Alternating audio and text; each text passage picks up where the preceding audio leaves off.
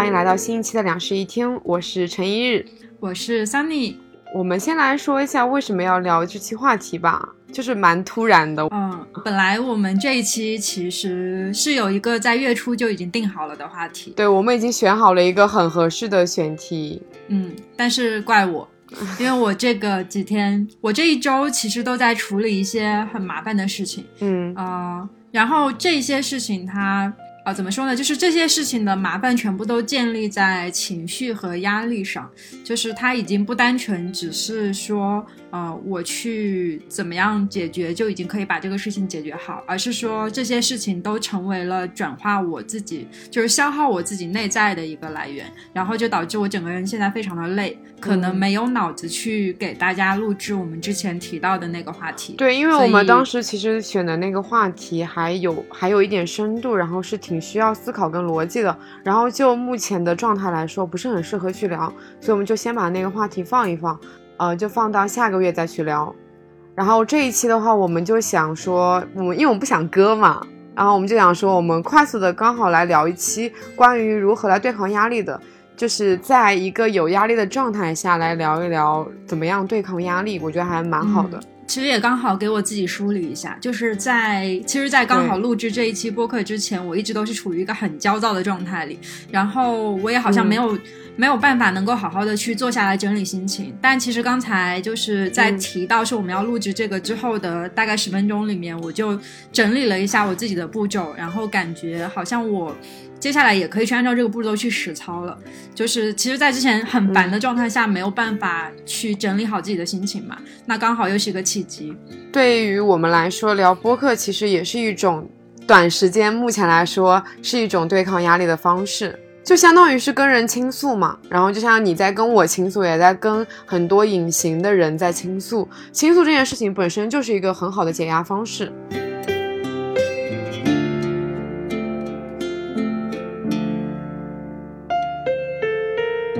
我现在就简单的写了一些我对抗解决压力的就一些方法。对于我来说，最重要的因素就是乐观。你要相信一切都会过去的。嗯 好像说了句废话，我感觉。就是对于同样乐观的人来说，其实这是一个很好的解决策略，但是其实对于我这种来说就非常不适用。啊、真的，我觉得反正时间肯定是最好的方式，嗯、是，因为你的压力肯定是有一个源头的，然后到了那个时间点以后，你那个源头就会自然的消失，所以你其实只是当下那个状态，你会觉得很焦虑，你会觉得自己完全没有办法解决。但是这是不可能的。你回想一下自己人生中所有的所有的压力，是不是到目前为止都很好的被熨贴了、嗯被抚平了？是是好，好，讲完鸡汤以后，我要真的来讲，嗯，我对抗压力的方式了。就是其实我觉得我解决压力是有分阶段性的。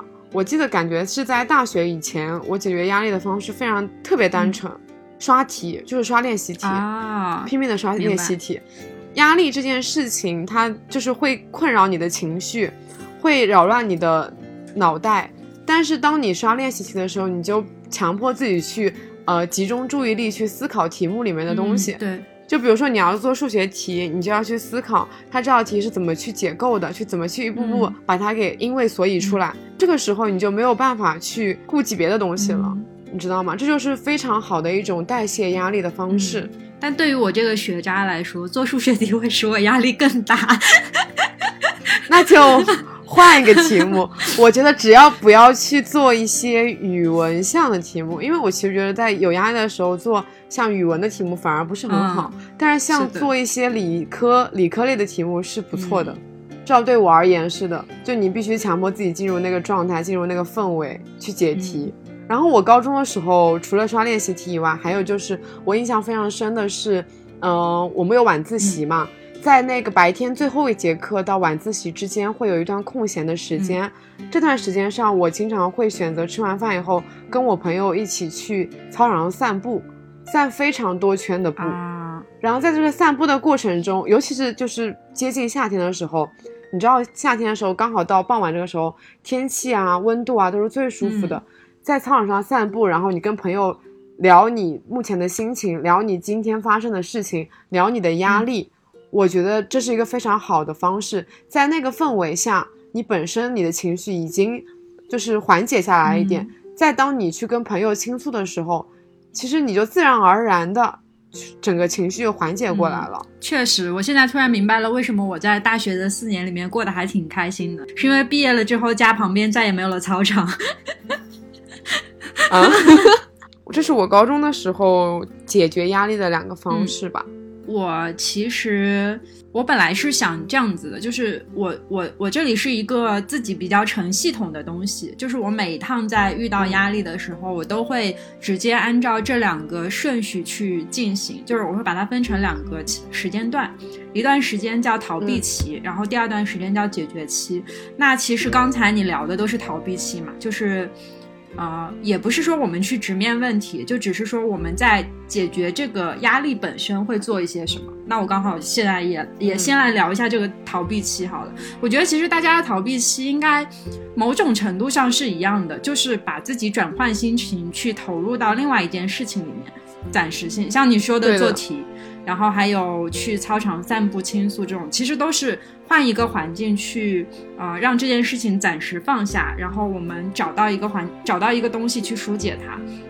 所以我这里写的东西，其实都是我平时一些会逃避世界的方式，啊，比如说像打游戏，对吧？看科幻电影，然后看一些。就是那种很庞大世界观的书，他们可以让我短暂的，就是逃离掉我自己那个很小的那个东西。就是我现在遇到的，不管是任何困境也好，痛苦也好，其实都只是人身上一个非常小的东西。那我想要去逃避它的话，我就必须找到一个很宏大的世界，把自己扔进去，然后短暂的跟这个现实生活脱节一点。这就是我逃避期做的最多的事情。那。嗯，剩下的就是有一点像是你给自己建立一个平行世界、平行宇宙，然后你想短暂的把自己丢到那个平行宇宙里面去。所以我经常会跟别人说，就是嗯，我现在心情有一点点糟糕，可能我没有办法控制自己的情绪，那我需要躲一躲。就是不管是我很亲近的人也好，还是说啊正常其他关系的人也好，我都会跟他说，我想要躲一躲。这个时候我就会把自己扔到那个就是。自己很舒服的那个空间里面，然后调整完了以后再出来去解决。就是你刚才有提到逃避期这个词嘛？我跟你想法完全不一样哎，我不觉得这是一种逃避，我反而觉得它只是一种转移。就是我没有觉得我在逃避这件事情，在我看来，压力是一种情绪上面的东西，它。嗯，压力肯定是有问题存在的嘛，然后你也知道问题一定要去解决嘛，然后在这个解决问题的过程中，你发现自己有压力了，你发现自己情绪低落了。对于我来说，它是一种情绪上的变化，让我只想把这种情绪上的变化去转移成一些对我自己本身有帮助的东西，不是说我逃避了这个问题就不需要去解决了，而是我逃避了这个压力可能就被转移了。在我来看是这样，但是我很多时候面临的压力都是需要我迅速出去解决问题的那种压力，就特别是在我们，嗯。呃，我加入创业公司之后，创业这个事情它其实就是一个不断的去被迫施压力的这样一个事情，然后我有无数次就是会去把很着急的事情放一放，然后让自己扔到另外一个世界，所以其实它是一个蛮耽误功夫的事情，所以我后来给自己的总结就是我。是我，我确实是有这么一个逃避期，我觉得这个很不好，但是我必须要有，就是这是我给自己的一个权限，我知道它不好，可我必须要有，所以我管它叫做逃避期。所以我们两个可能对于这个东西的那个点还是不太一样，嗯，对对。然后，呃，这个叫逃避。那另外一种，其实说到转移的话，我倒也有，哎，转移是运动和画画，那这两个算是我的爱好，就是。爱好和前面的打游戏、看科幻这种东西是不一样的，就是它是，呃，实实在在的可以创造出一点什么样的东西。比如说运动，我可以让自己的身体变得很健康，对吧？然后画画，我是可以实在的画出一点作品来。但其实前面两个就真的是逃避，因为对于很多人来说，这这两者是在浪费时间，就是它不会让我接收到什么任何的东西，只是能让我缩回那个安全区，所以。当有的时候我实在是觉得自己的逃避期过于长了，我就会选择说让自己动起来，去运动，或者是去画室画画，啊，它也会让我的压力稍微减轻一点，就至少说是成为我的某一个出口，然后去发散给另外一件事情。嗯，我大学的时候啊，有跟你类似的就是方式。我跟你讲，就别看我现在这样子，我大学的时候会有去操场，怎么又是操场？我会有去操场跑步的习惯，而且是那种跑很多圈，啊就是慢跑，出很多汗，然后你会觉得身体很累，你这时候迫不及待想要回去洗一个澡。但是你就又会发现出汗的感觉真的非常的对对对好，你出完汗以后，整个人就变得很轻松，真的，可能真的是轻了好几斤的感觉，我大学。也有，我大学也有，而且我也是跑步。我觉得就是，对，就是类似你现在就是可能打球是一样的方式，就是通过出汗让自己的情绪也好，身体也好，都得都得到了一个缓解。嗯，算是一种释放嘛。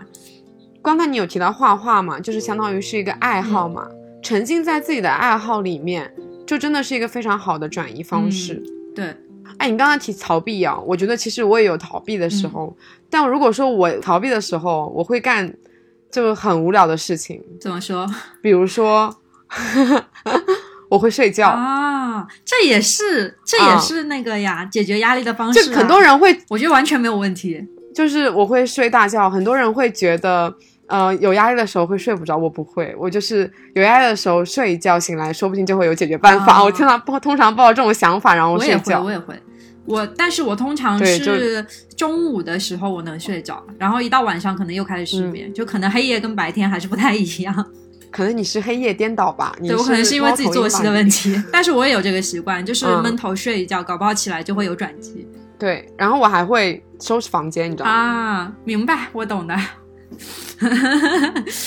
陈玉，陈玉非常好笑。陈玉他每次收拾房间要把房间搞得像就是被炸弹炸过一样。我有一个问题，就是我要收拾东西之前，我必须得把东西先打乱。嗯 听起来好无语，就是我喜欢从先把东西打得非常乱，然后再把它们回归到一种有序之中。嗯在这个回归到有序之中的过程，我会觉得自己好像也回到了一个有序的轨道上。嗯，对。那我有类似的，我会呃扫地拖地。就是我的房间通常来说不怎么需要收拾，因为我是一个用完东西会归位的人。你好像在讽刺我。有一点，就是，所以我没有什么就是特别需要收拾的习惯，但是我会去扫地拖地，就是等到地变得很干净的时候，我心情会稍微好那么一点点。对，其实我觉得这个呃逃避跟转移很像吧。嗯就是先都把问题放一放，先把你的压力放一放，就是通过干别的事情来让他们减轻一点、减缓一点，或者被转移掉。嗯，是。对我现在聊完了逃避期嘛，那就刚好说到我的第二个就是解决期。这个东西其实要讲，它延伸出来的东西就非常多了，因为，嗯、压力来源不一样，就是可能是人际交往上的压力，也有可能是来自事物本身的压力。就是我们好像每天都在面临着各种东西去 push 我们的状况，然后我们就会接收到很多不同种类的精神压迫。我觉得这是当代都市人都有的一种，就是糟糕现状。但是其实真正要去解决它，每一个问题都要对症下药。所以就是我觉得真的要去聊这个解决期，我们很难去聊怎么样具体操作去解决。我就只能说是，呃，我自己的话大概是分为两种，一种是自己消化掉，然后第二种是去和人沟通，把事情解决掉。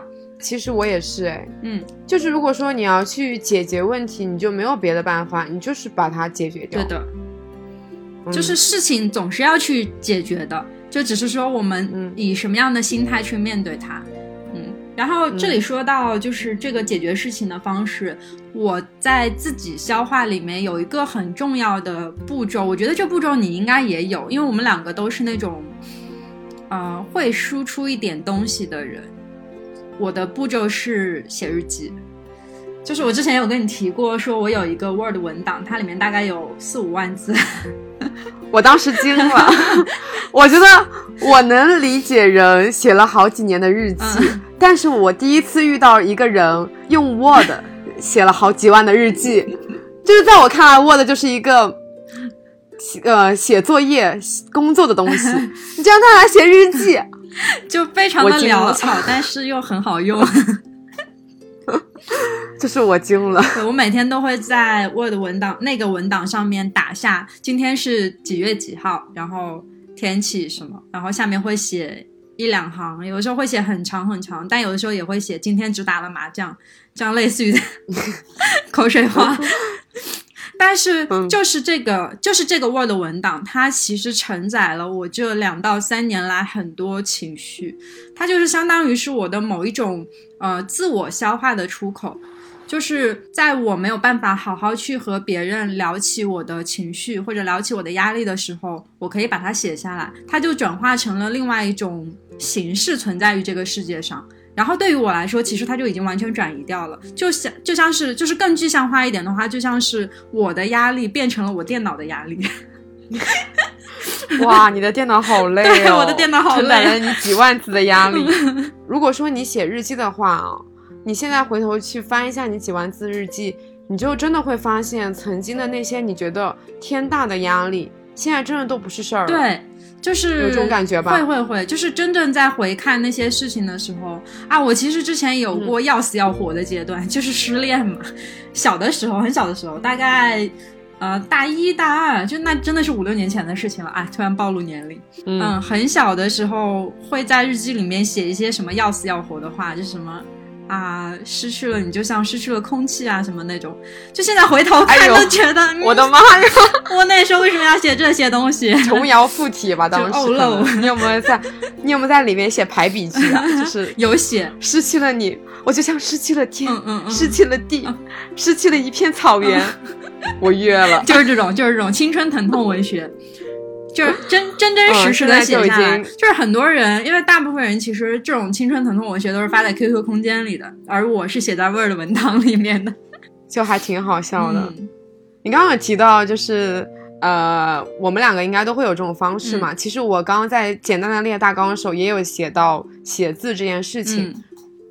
对我来说，其实写字是有两个层面的。作为一个写手写的人嘛，我更多时候其实更倾向于用笔把它写下来，所以我现在还是有写手账的习惯。然后我还我会通过一些就是媒介一些，然后用笔把它写下来。对我来说，其实写字这件事情比在用键盘写字，它的有效性会更高啊。明白啊，你刚好是连艺术创作一起，艺术创作加情感表达，没有那么夸张。但我偶尔也会有那种突然情绪来临的时候，会想，就是会想象自己面前立刻现在就拥有了一个电脑，开始啪啪啪用键盘打字。啊，明白。嗯，对我来说，就是写字这用来用写字倾诉这件事情是分成两个层面的。有时候可能就是直接用笔来写，但而且大多数时候我会用直接用笔来写。然后还有一部分就是我会用键盘来代替我自己的一些话。嗯。输出真的是一个很好的方式，不管你是跟人倾诉也好，你是对跟自己对话也好，或者你写出来的东西是想要给别人看或者给自己看，其实都是一个很好的方式。你写下来，就是它一部分你那个压力的气球就会放掉了一点气掉。嗯，对，我觉得无论什么样的状态下，就是我们都需要去找到一个呃输出的。方式就不管说是，其实还有包括还有画画，就各种创作类型的，其实都可以让自己的情绪得到舒缓。最怕的是说把我自己的情绪埋在呃某一个深处，然后就埋掉了。就是这种自我消耗，其实是最可怕的事情。在很久之后，当你突然回忆起那个情感的时候，你会发现它还在那里，你完全没有疏解掉它。我觉得最怕的其实是压力的积累，因为有很多时候我们面对的压力不是说你来了一个，然后他解决掉了，然后过一段时间他又来一个，而是他的压力是接踵而至的。这个时候其实最可怕的，所以这个时候你就要做到用别的方式及时的把那些压力给转移掉。不管你是跟人倾诉也好，你把它写下来也也好，不管你是只释放一点也好，还是能释放掉全部也好，就是我觉得。你不要等到压力积累到一定程度，你才去正视它。你要正，你要非常及时的看到那个压力，然后去把它释放。哦，而且这里刚好可以提一个，就是我之前遭遇到的一个困境。我在前几年的时候，因为创业初期嘛，然后当时压力非常的大，就会有过一阵子自暴自弃的情况，就是。我会把那个逃避期变成非常不健康的一种作息，比如说昼夜颠倒，然后或者是暴饮暴食，就是这种很不健康、损害自己身体的，呃，生活习惯。然后等到这种就是无效的压力转移。对对对对对。然后在我发现这件事情没多久之后，我突然间意识到这不对，就是它又伤害了我的身体，并且它好像也没有及时的让压力转移，我就给自己设定了一个呃小小的约束，就相当于是给自己列了一个怎么说呢合同，就这个合同他会告诉我说你需要在。呃，你需要在不同的情况下去把你的压力做一个评估，然后你来判断一下自己需要花大概几天的时间把这个压力处理完，或者是你要逃避完。所以我现在会给自己的逃避期设定一个时间长短，就比如说像我最近一阵子压力有一点大，是因为工作上的事情，然后我这个事情会在下周一解决掉，那我其实就给自己设置了一个周二到周三的逃避期，就可以用两天的时间去消解前面大概半个月的压力，然后这两。天里面我就可以为所欲为，我想干什么就干什么。但是，一旦到了这个两天之后，我就一定要走进那个解决问题的正轨了，绝对不能再拖下去了。就是会给自己设置这么一个约束的东西，就是不能让自己无止境的困在压力里面。对，假设你短暂的时间里面你没有办法把这件事情去解决掉，你也要及时的去消解你自己产生的那些负面情绪。而且一定是要用就是健康的，不能有效的方式，不能是损害自己，特别是身体健康，身体健康真的非常重要，朋友们。对，就是不要去做一些无效的解决方式的压力，解决方式的压力，解决压力的方式，解决压力的方式，怎么回事？刚刚讲出来好像哪里有点不太对。然后其实我早年间养成过非常不好的习惯，就是抽烟啊。小的时候因为觉得避无可避嘛，然后又。拖得很久，实在是不知道该怎么解决了，结果就想到了抽烟。虽然说那个时候确实体会到了一点，呃，逃避的好处，但是久而久之，真的还是对嗓子、对身体都造成了一些伤害。所以，就是尽量劝告大家说，不要借用外部的形式去调节自己内心。反正所有东西最后肯定是需要自己去调节完成的。这一段来的好突然，你都没有跟我商量你要加你抽烟的事情。问题不大，问题不大。这是能播的吗？呃，也可以啦，因为我现在戒烟了。嗯，不过真的，我觉得就是听身边蛮多人开始抽烟的原因，都是因为一句压力太大，是的，开始的。我觉得就不要去采取这种无效的方式。嗯，真的，明明解决压力的方式很多，对，像我们刚刚提到了一些，从刚才我们讲到的一些，可以把我们解决压力的方式分成两种，一个就是输出，就输出是比如说。嗯，倾诉或者说是自我消化，都是一种输出的方式。因为我们自我消化的方式就是写东西嘛，这个就是输出。然后还有一种就是沉浸式的输入。输入刚才，哎，我刚刚有没有提到啊？就比如说，嗯，看电影、看书这种，可能都是输入的一种方式，其实也是一种沉浸。当你把自己沉浸在另一个世界里的时候。就是你会短暂的去忘记掉现在有的那个压力，但是你的这个忘记其实又不会说影响到后面解决问题的方式，它就仅仅只是说你需要去经历这么一段时间。我们其实都可以给自己这一段时间的。对，然后还有就可能是现实生活中的沉浸吧，比如说我有时候会选择听歌，选有的有时候选择睡觉，睡觉可能就是沉浸自己，把自己沉浸在梦里面。还有就是有时候我会去奔 live house 这种，有些人可能解决方式是奔夜店，我觉得差不多了。对，只是对我来说是 live house，那其实也是运动的一种吧，对吧？没没错，是吧？就是嗯，蹦起来让身体释放汗，对呀。然后你还可以听歌，出汗，一种很好的解决方式，非常好。是。然后我觉得还有一种就是呃整理，比如说呃整理自己的思绪也好，收拾房间就是把自己的房间做一个整理，也相当于给自己的心情做一个整理。这也是解决压力的很好的一个方式。对的，在整个人都很杂乱的情况下，尽量让自己的身边的东西变得有序一点，好像也是个好办法。对，然后我刚刚有想到一点，哎，就是呃，我不知道这个对大多数人有没有效，但是对我来说是很有效的，就是拥抱对我来说是一个非常有效的抗压方式。它不能解决压力，拥抱也不是两个人之间最亲密的一个行为。因为拥抱很有可，你可以发生在朋友之间，可以发生在，甚至可以发生在陌生人之间，也可以发生在你很亲密的人之间。但是我觉得拥抱这个动作本身就给了你一定安慰，就是很好的抚慰了你，让你觉得你自己是有支撑的，让你觉得自己可以短暂的放放下来，然后去依靠对方。哎，我有一件很感动的事情，说到这个。就是前一阵子我在上上周的时候有一次崩溃嘛，我那天情绪极度不稳定，然后到了晚上的时候，整个人积压就有一点爆发，然后那时候在房间里面哭啊，陈玉就从隔壁赶过来看我，跟我说你没事吧？我那时候一边哭一边跟他说我没事。就怎么可能没事，对不对？然后陈玉冲过来抱了一下我，哎，那一下真的得到了很多慰藉，就真的是突然松下来了，就觉得自己好像也没有必要那么紧绷。哦，那我就是给了你一定的解压，对，还蛮感动的。哎呀，说的我都想流眼泪了。就是当你意识到身边有人很就是处于一种压力的状态下，你不要吝啬的，就是给他一个拥抱。当时可能你觉得没什么，但是对方可能就是会有被有被安慰到，对，就是身体接触。其实我觉得，特别是你在低落的时候，别人身体的温度真的可以一定程度上抚慰到心情。我我又想到了一件，就是我观察到的，三妮有一个短暂的，就是解决压力的方式啊？怎么说？有一点，你会转魔方啊？对，是。对，没错，就是三妮是属于那种，比如说当下那个情况很焦躁的时候，他就会转个魔方。我当时觉得，哇哦，怎么还会有这种人？是我，而且我在家里买了各种奇怪的魔方，就是各种阶数，然后还有各种形状，还有各种颜色。但是，然后我觉得这其实也是我们刚才讲到的，把一件事情整理，从无序到有序中，然后在这个整理的过程中，你自己也会得到一些释放。嗯，对，其实魔方真的是一个很好的整理思维的方式，其实我建议大家可以去学一下，真的不难的。呃，这么说起来，我上一次呢买了一个魔方，然后我试图学，学到第二步我就放弃了。